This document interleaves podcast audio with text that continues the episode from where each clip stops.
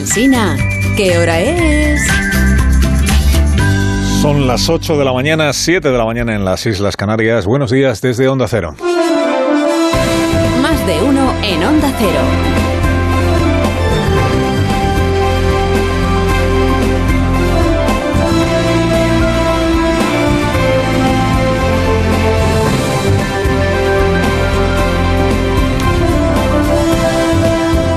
Bienvenidos a una nueva mañana de radio. Estamos estrenando el 31 de octubre del año 2022. Estamos en jornada de puente.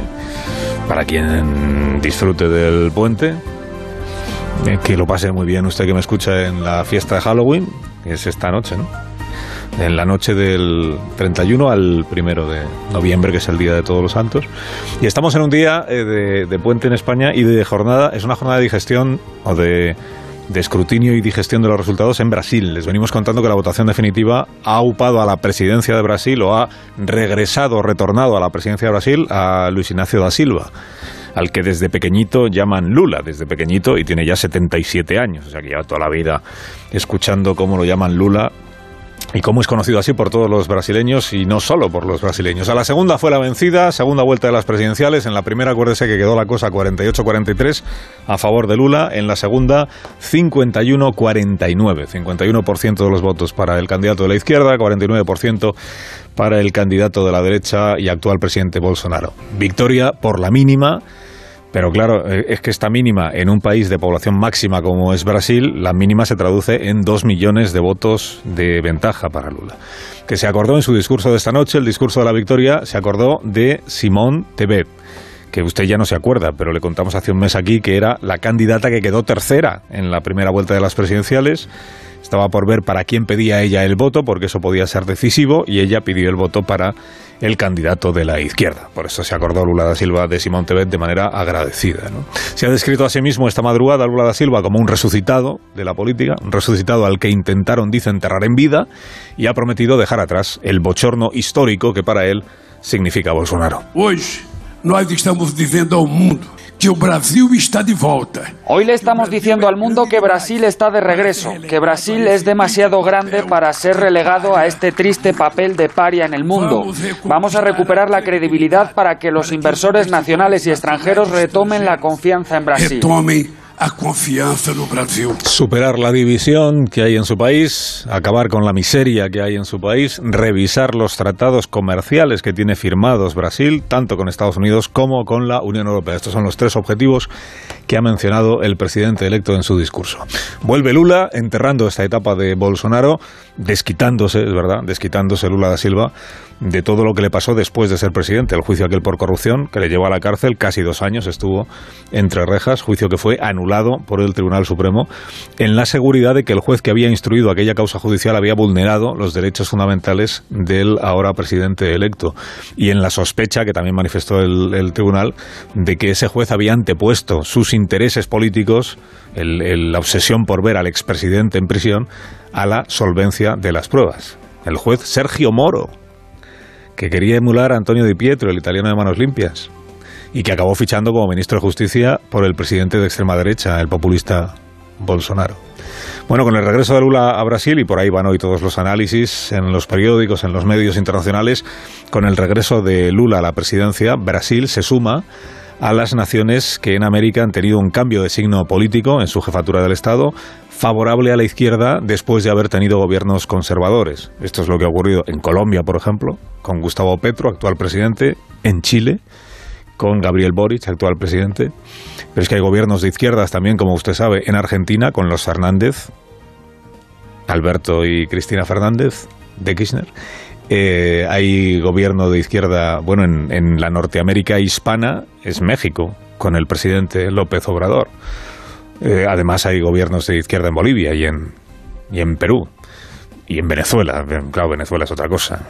O es una izquierda distinta a la de Venezuela porque es un régimen autoritario, ¿no? como lo es eh, dictatorial, como lo es el de Cuba. Las naciones más extensas y más pobladas del continente han cambiado gobiernos conservadores por gobiernos progresistas, con grandes diferencias entre esos gobiernos de izquierdas, es verdad.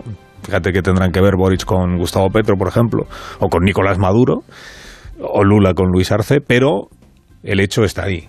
y el hecho, y es una noticia muy relevante para lo que está por venir, el avance de la izquierda latinoamericana, que es uno de los hechos y de las noticias consolidadas de estas últimas horas.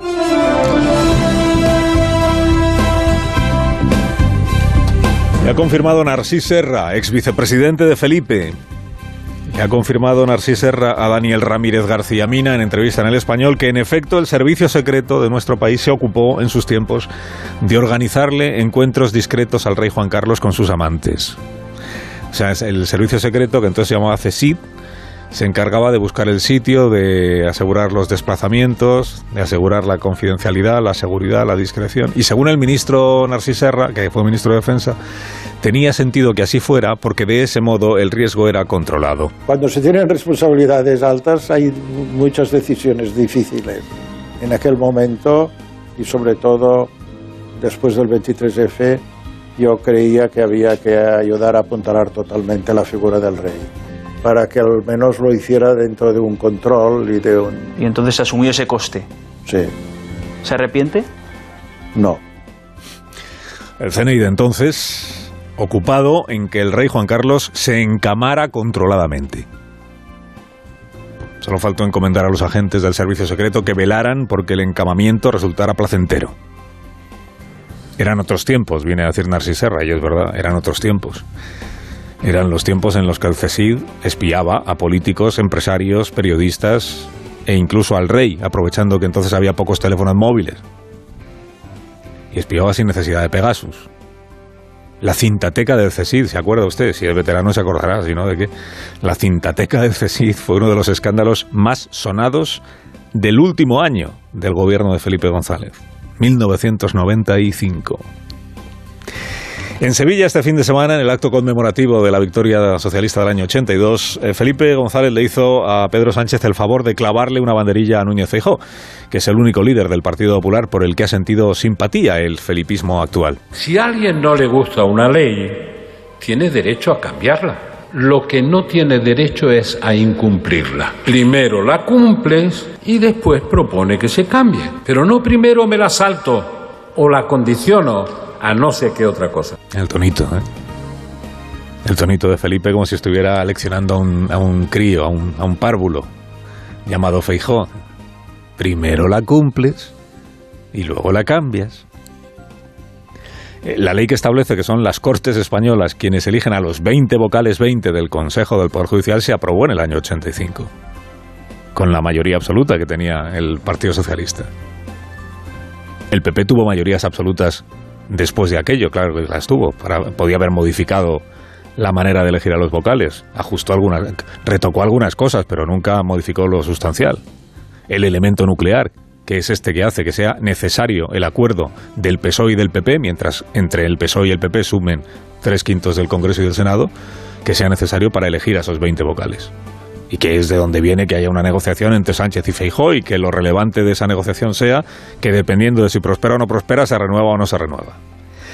Hasta el jueves pasado Feijó tenía acordados con Pedro Sánchez a través de sus subalternos Bolaños y González Pons los 20 nombres que iban a ocupar los 20 sillones del Consejo. Los habían negociado a la manera de siempre. Tantos para ti, tantos para mí, Vamos a ver qué nombres hay. Busquemos gente que no tenga, digamos, un pasado muy militante para que guardamos las apariencias y los dos así estamos cómodos con los elegidos. Y metemos este añadido de que juez que se meta a político tiene que esperar luego dos años para volver a la judicatura. Este añadido que al parecer escamó e incomodó a los tres ministros jueces que hay en el gobierno. Margarita Robles, Grande Marlasca, Pilar Job. Con esta idea, el acuerdo servía para presumir de despolitizar el Poder Judicial y para proceder también a repartirse los cinco magistrados de refresco que hay que meter en el Tribunal Constitucional.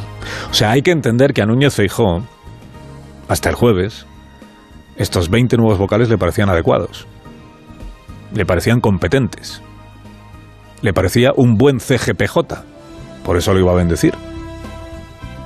Pero pudiendo haberlo dado a luz, ha preferido perpetuar el que hoy tenemos, que es un Consejo del Poder Judicial en precario, sublevado contra su presidente, descabezado con un presidente que no se sabe muy bien lo que es, presidente en sustitución se llama, con un grupo de vocales declarado en rebeldía, que no quiere elegir magistrados del Constitucional, por lo menos hasta ahora no quería. Un consejo que no ha sido capaz de acordar esos dos nuevos magistrados, un consejo que está atado de manos para cubrir vacantes, pudiendo haber dado a luz un nuevo consejo en plenitud que cubriera los huecos pendientes del Supremo, de los tribunales superiores, de las audiencias provinciales.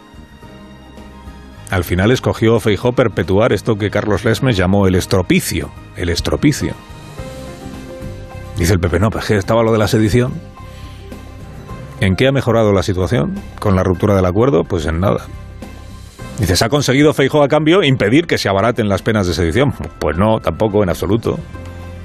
Si cualquier grupo parlamentario puede promover la reforma del Código Penal, el gobierno naturalmente que puede hacerlo también, como puede poner en marcha, si le diera al gobierno, ya veremos, por desempolvar viejos proyectos, puede poner en marcha aquello de rebajar la mayoría necesaria para elegir a los 20 vocales del Consejo del Poder Judicial. Y que baste con la mayoría absoluta, que es la que el gobierno ya tiene, con sus socios. ¿Es esto en Europa incomodó muchísimo cuando se planteó? Bueno, sí, pero ¿cómo poderse? Este escándalo que ahora manifiesta el PP al comprobar que el presidente Sánchez persevera en su intención de abaratar la sedición es un escándalo un poco impostado, ¿no? O contagiado. No es un secreto que Sánchez aspira a que todos los implicados en la arremetida contra la Constitución del año 17 queden rehabilitados para hacer política.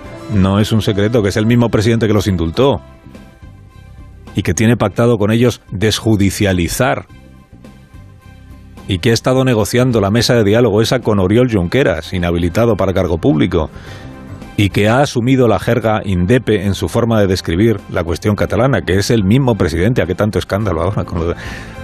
Dice, para una cosa en la que Sánchez es coherente, que es en desdecirse de todo lo que él mismo prometió a los españoles en la última campaña electoral. Han descubierto ahora que es Sánchez con quien negociaban. Pero claro, ¿y con quién si no vas a negociar los sillones del, del Poder Judicial y del Tribunal Constitucional? Si es que el presidente es el que es, si es que el grupo mayoritario del Congreso es el que es y es el grupo socialista, porque así lo decidieron los votantes. Y hasta el jueves estuvieron negociando, sabiendo lo que... No, pero es que la sedición no estaba claro que se fuera a plantear o no. Pero si ya tenían acordados los nombres, de los vocales y de los suplentes, como dijo aquí el señor Bolaños el viernes. Hoy hablaremos con González Pons a ver la otra versión de, de la historia. Cuando ya estaba todo acordado, o casi todos se levantaron de la mesa y prometieron no volver a negociar ya nunca nada más. Nunca nada más. Nunca pactaremos nada más.